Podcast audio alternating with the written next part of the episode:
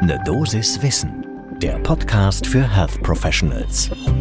Guten Morgen und willkommen zu Ne Dosis Wissen. Hier geht's werktags ab 6 Uhr in der Früh um Themen, die Menschen im Gesundheitswesen spannend finden.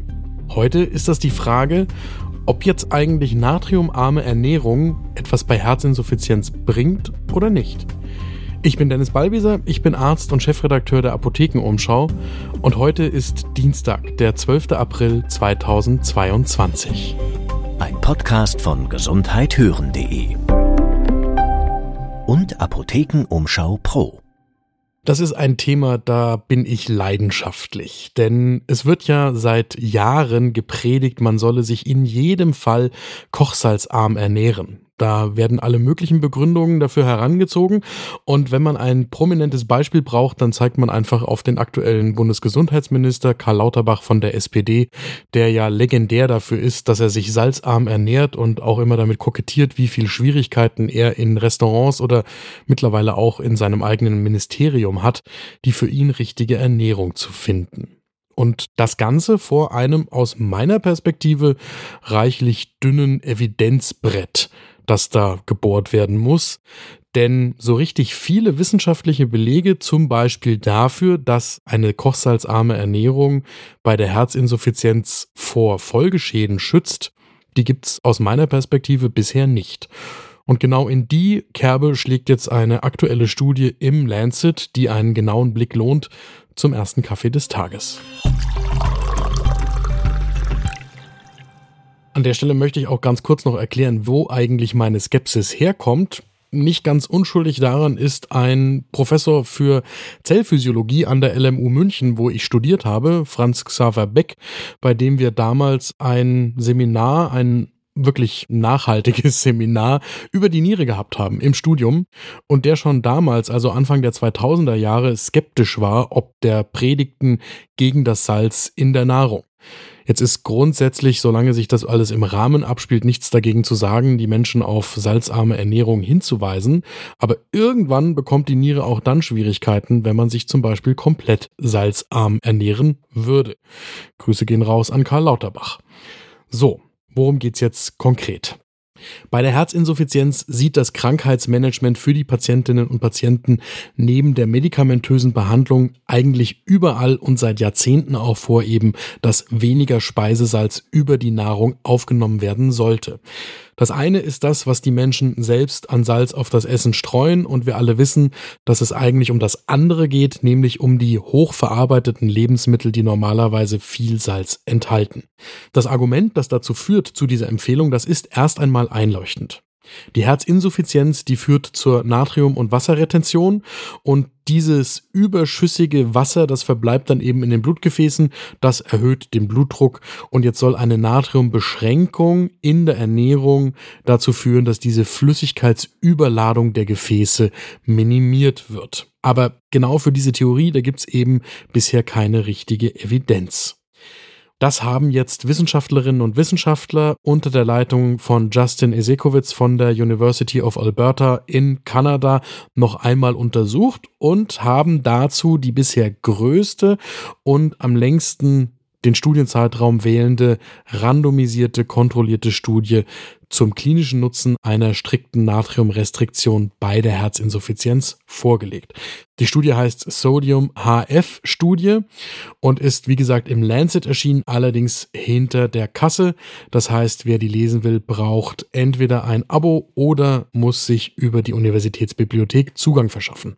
Kurz einmal das Studiendesign auseinandergenommen. Das ist eine multizentrische Studie an 26 Zentren in sechs Ländern, die in der Summe etwas mehr als 800 Patientinnen und Patienten mit Herzinsuffizienz eingeschlossen hat, die im Median 67 Jahre alt gewesen sind. Dann sind diese Teilnehmerinnen und Teilnehmer per Los entweder in die Gruppe mit der restriktiven Natriumzufuhr oder mit der Standardversorgung eingeteilt worden. In der Interventionsgruppe. Da sollte die Natriumaufnahme auf 1500 Milligramm pro Tag reduziert werden und in der Vergleichsgruppe gab es einfach allgemeine Ratschläge zur Natriumrestriktion. Der primäre Endpunkt der Studie war dann eine Kombination aus kardiovaskulär bedingter Krankenhauseinweisung, kardiovaskulär bedingten Besuch in der Notaufnahme und der Gesamtmortalität innerhalb von zwölf Monaten nach der Randomisierung. Es gab auch einen sekundären Endpunkt, das war die Lebensqualität anhand von einem Fragebogen und die Veränderung der NYHA-Klassifikation beziehungsweise auch Veränderungen beim sechsminütigen G-Test. Der Interventionszeitraum war ein Jahr und anschließend ist noch einmal ein Jahr lang nachbeobachtet worden. Und damit zu den Ergebnissen. In der Interventionsgruppe ist im Verlauf der ersten zwölf Monate tatsächlich die mediane Natriumzufuhr von ungefähr 2300 Milligramm am Tag auf nur noch knapp 1700 Milligramm am Tag zurückgegangen. Während bei der Standardversorgung ein Rückgang kaum zu spüren war, nominell von 2100 auf knapp unter 2100 Milligramm pro Tag. Aber wenn man jetzt diesen kombinierten primären Endpunkt anschaut, dann gab es bei 15 Prozent der Teilnehmer in der Interventionsgruppe ein solches Ereignis und in der Standardversorgungsgruppe bei 17 Prozent. 15 versus 17, das ist kein signifikanter Unterschied zwischen den Gruppen. Weder die Gesamtmortalität noch die kardiovaskulär bedingten Krankenhausaufenthalte noch die Besuche in der Notaufnahme unterscheiden sich zwischen den beiden Gruppen. Und genauso ist es dann auch für die sekundären Endpunkte. Justin Esekowitz schließt aus seiner eigenen Studie, dass man eben keine pauschale Empfehlung für eine Natriumrestriktion geben könne, wenn es hier um das Risiko bei der Herzinsuffizienz geht. Natürlich hat die Studie auch Grenzen, weil zum Beispiel die Patientinnen und Patienten nicht verblindet in den Studiengruppen gewesen sind. Das heißt, da kann es natürlich Verzerrungen geben. Wenn man in die Literatur schaut, dann fällt auf, dass es zum Beispiel 2018 ein Review in JAMA Internal Medicine gegeben hat. Der konnte damals tatsächlich nur neun Studien berücksichtigen, weil alle anderen die Qualitätsanforderungen nicht erfüllt haben. Und das Ergebnis war damals auch, dass keine einzige Studie Evidenz zur positiven Wirkung der Natriumrestriktion geliefert hätte. Das heißt, bisher gibt es vor allem sehr kleine Studien mit gemischten Ergebnissen. Und bei diesen kleinen Studien, da sind dann eben auch welche dabei, die sagen, okay, es gibt möglicherweise einen positiven Effekt auf die Risikofaktoren, wenn das Kochsalz reduziert wird. Und genauso gibt es dann natürlich auch die Gegenstudien, die das Gegenteil nahelegen.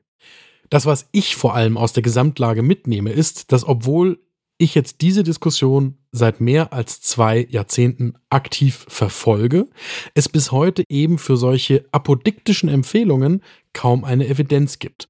Und das kann und darf nicht sein, wenn wir sagen, die evidenzbasierte Medizin soll die Grundlage der Therapie unserer Patientinnen und Patienten sein. Da muss sich deutlich etwas verbessern. Das war eine Dosis Wissen für heute. Die nächste Folge gibt's morgen ab 6 Uhr in der Früh überall da, wo ihr Podcasts hört. Und wenn euch dieser Podcast gefällt, dann sagt doch einer Freundin oder einem Freund Bescheid, damit auch die gut informiert in den Tag starten. Ein Podcast von gesundheithören.de und Apothekenumschau Pro.